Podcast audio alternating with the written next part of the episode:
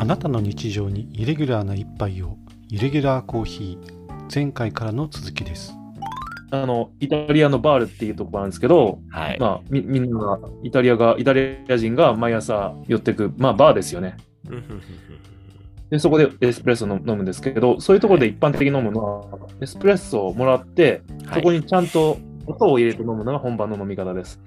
ほ逆にそれが本場なんだ。なんかコーヒーってね、ミルクとか砂糖とか入れずにブラックで飲むっていうのが通な感じってイメージだったけど逆なんですね。いや、真逆かもしれないですね。ドリップとはちょっと違う。うーんエスプレッソは砂糖を入れて香りが引き立つ。うんうんうん。それが素晴らしい特徴なんですよ。そうなんだ。でもこの少ない分量に砂糖とか入れたらなんかもう逆にめちゃめちゃ甘く甘くなっちゃいません？はい。あのー甘いのは甘いんですけど、はい。やっぱりその香りが引き立つっていう点で、やっぱり全然違う、砂糖とは違うものになりますから、はい。エスプレッソ、さっきのただの苦いあの汁から、はいだし汁です。もうそれからデザートになる朝の、朝を始めるデザートデザート、朝のデザート、苦汁がデザートに、う鹿の糞がデザートになると。そう朝、朝はいめはい目覚めと仕事前に行く、そういう場なんですよね、バール。なるほどね。はい、ズヨポン。あの自分も実はエスプレッソって最近まで本当コーヒーにはまるままではまでは全然名前は知ってたけど飲み方とか全然知らない飲み物でうんうん、である時どこかのカフェでなんかエスプレッソっていうの頼んでみようって思ったことがあったんですね、まあ、それコーヒーにはまる全然前の話なんですけど。で飲んだ時に何も入れないで飲んだんですよ。そのままストレートで。う んそしたら、めちゃくちゃ、うわ、こ濃いみたいな、濃みたいな感じで、あの、ものすごい飲みにくい飲み物だったんですよね。なんでみんなこれを好んで飲んでるのかっていうのが分かんなかったし、お店の人も、それ砂糖を入れて飲むんですよって教えてくれないんですよね。何も聞かないから。そうそう。だから、自分としては、えーっていう感じ。なんか大人の飲み物に手出しちゃったみたいな。そう。そんな感じだったんですよね。で、ある時、あの、実はこれは、あの、僕がなんかいつも言ってる京都コーヒー学部の学生たちとの、まあ、絡みの話なんですけど、彼らが、あの、別の店舗で、あの、ポップアップで、あの、エスプレッソが出せるお店でエスプレッソを出してたことがあって、で、彼らのその元に僕が、まあ、たまたま時間があったんで、訪ねて行って、で、初めて彼らのエスプレッソを飲ませていただいたんですけど、その時に初めて、その、京都コーヒー学部のバリスタの子から、あの、つよさんこれ、砂糖をあのお好みで入れて、まず混ぜて、それから飲んでくださいと。で、最後にのあの飲み終わると、まあ、多少量のそのコーヒーと、そこにその溶けきれなかった、まあ、砂糖が残るんですよと。はいで。それをすちっちゃいスプーンでぐるぐる混ぜて、あのそれをすこうすくうようにして飲む飲むのが、そのさっきカッキーが言ったあのデザートのように美味しいんですよって教えられて、あそうなんだと思ってでそれを実際にやったら本当にその香りもやっぱり引き立つし、うんあのー最後にそのこうザラメのように残ったあの砂糖をすくって舐めるのが本当になんか確かに幸せを感じるぐらいの甘みとそのコーヒーのうまみとがこう織りなってる感じのところを食べて本当になんかデザートっていう感じでしたね。熱いね、つよぽん。そうなのカキ。そそうだよ。あ逆に言うと、うん全部最初に言ったように、エスプレッソだけを飲むと逃げ以上なんですよ。そうそうそうそう逃げーって終わり。うん特に一番最初にそれ飲んじゃうともう飲みたくないっていう人はできちゃうから、間違えうん間違えた飲み方なんです、そもそもが。うん。うん。そこで始まっちゃうとなかなかもう好きになれないっていうのもありますよね。ああ、じゃあもう本当世の中勘違いしてる人だらけってことだ。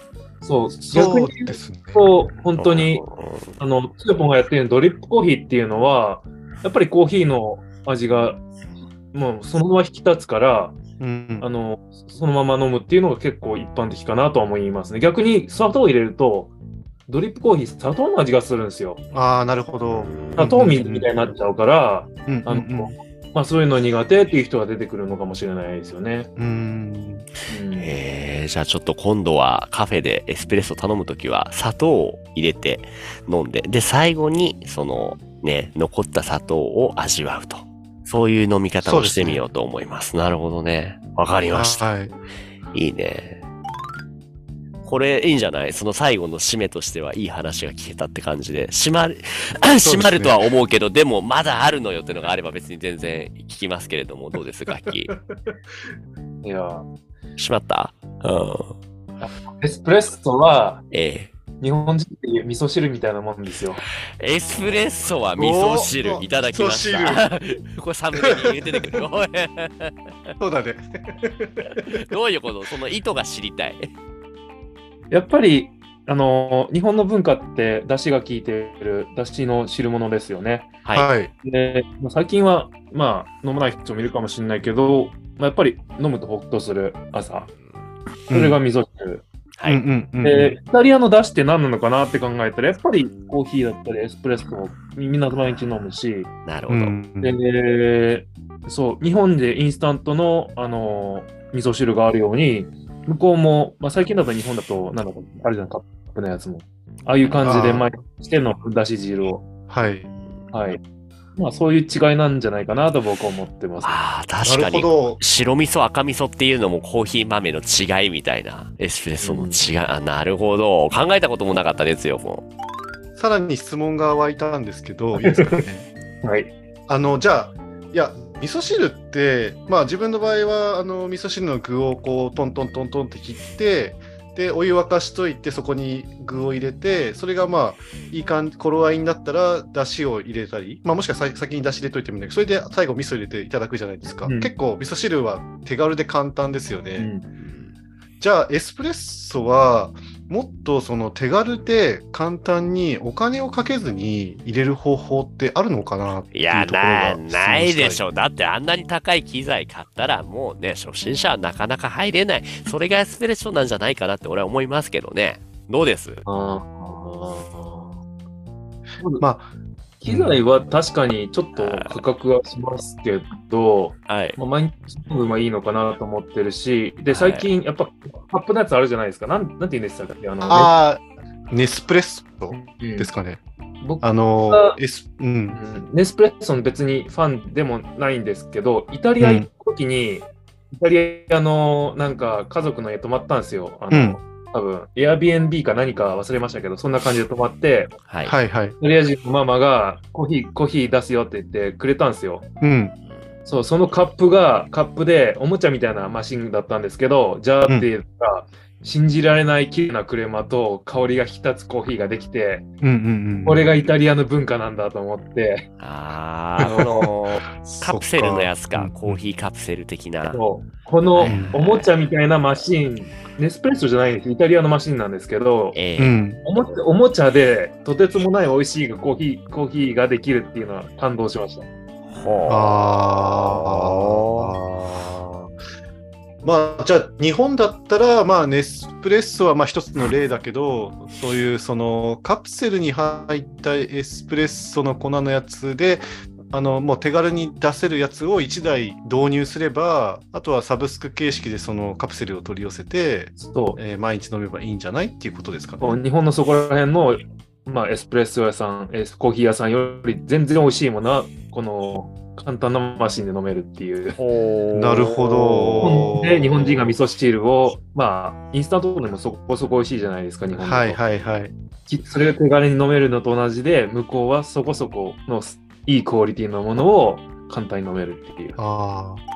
ちょっと突っ込んだ質問していいですか、あのーえっと、マキネッタ、もしくはモカポットって言われる、あのーイタリアで発明されたエスプレッソの機械、えー器具、器具かな？マシンというよりも器具ですよね。があると思うんですけれども、まあ、これ、あのじゃあエスプレッソ用にその、まあ、豆が、まあ、仮になんか引けたとして、で、このモカポットないしは、えーマキネッタで作るエスプレッソってのはどうですかね？これ手軽かなって僕思ったんですけど。ああ、まあ、人によって慣れ具合とか違うんですけど、うん、まず味の面から言うと、まあ、エスプレッソとは、マシンで作るのとはままた違うもの、そもそも違うものだと思います。あそもそも違うものだと。はい、はい、はいはいで、手軽さっていうと、あの大きなマシンがいらないし、スペースもいらないのは間違いない。うん、ただまあ、ちょっと洗ったりするのは面倒かなっていうところかなですかね。まあ、はい。これ、あれですよね、あのえー、っとご存知ない方に一応、まあ、僕、使ったことないから、本当にあの頭でっかちな説明になっちゃうのかもしれないんですけど、あのこのポットの中にそのポルタフィルターみたいなバスケットが入ってで、そこにエスプレッソの粉を入れて、で、下の、ポットの下の方にお湯を入れるやつがあって、そこにお湯っていうか、水かな？水入れて、で、あのガスコンロとかにかけるわけですよね。でそうすると、その、えーと、ガスコンロで熱せられたお湯がだんだん水蒸気圧が出てきて、でそれをそのポルタフィルターみたいなやつにあの当たってって、その水蒸気圧で、えー、なんかあのだんだんこうクレマみたいな泡がこう上がってきてエスプレッソができるっていうやつだと思ってるんですけど、そんなんで合ってますかね？あ、そうです。はい。なんかキャンプ場とかでね、なんか使えるって今書いてありましたね。あ、そうです。どこでも使えるっていうのはですね、はい。もうちっちゃいし。うん、そっか、でもこれはやっぱ別物なんだ。これは全然違う飲み物だと僕は、いや、まあ人によるけど、コーヒーですけど、ただ僕は全然違う飲み物。で、なるほど。うん。フレーマルの量も圧倒的にこっちの方が少ないと思いますね。まあいろんな楽しみ方があると。まあ味噌汁のように手軽に飲めるものもあれば、かなり本格的に機材を。まあ味噌汁作るのにこんな高級なものは日本の場合はないけれども、でも、まあ本気を出せばいいものも飲めるけれども、お手軽に飲めるものもあるんですよというところで。だからこそ、エスプレッソは味噌汁だと、名言いただきましたね、つよぽん。そうですね。味噌汁、自分もちょっと作ってみようかな。はい。俺も味噌汁、俺も味噌汁ね、鹿の糞味噌汁頼んで、そこに砂糖入れようかな。いいですね。いいですね。まあじゃあ、綺麗にまとまったから今日はこれぐらいで大丈夫です。しっかり話尽くせました？カッキーは。はい、満足です。よかった。じゃあまたね、ちょっと今度僕らがエスプレッソレベルを上げたところでね、ちょっとチェックしに来てください。ね、はい。うん、そんなところでしょうかというところで、じゃあ今日のイレギュラーコーヒーのゲスト、カッキーにお越しいただきました。どうもありがとうございました、カッキー。じゃあ、ありがとうございました。じゃあエンディングいきますよ。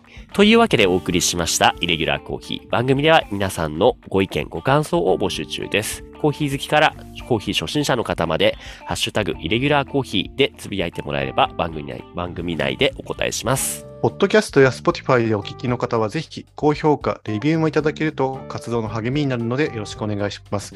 今回はここまで。次回もイレギュラーな一杯をありがとうございました。ありがとうございました。かきありがとうございました。ありがとうございました。ありがとうございました。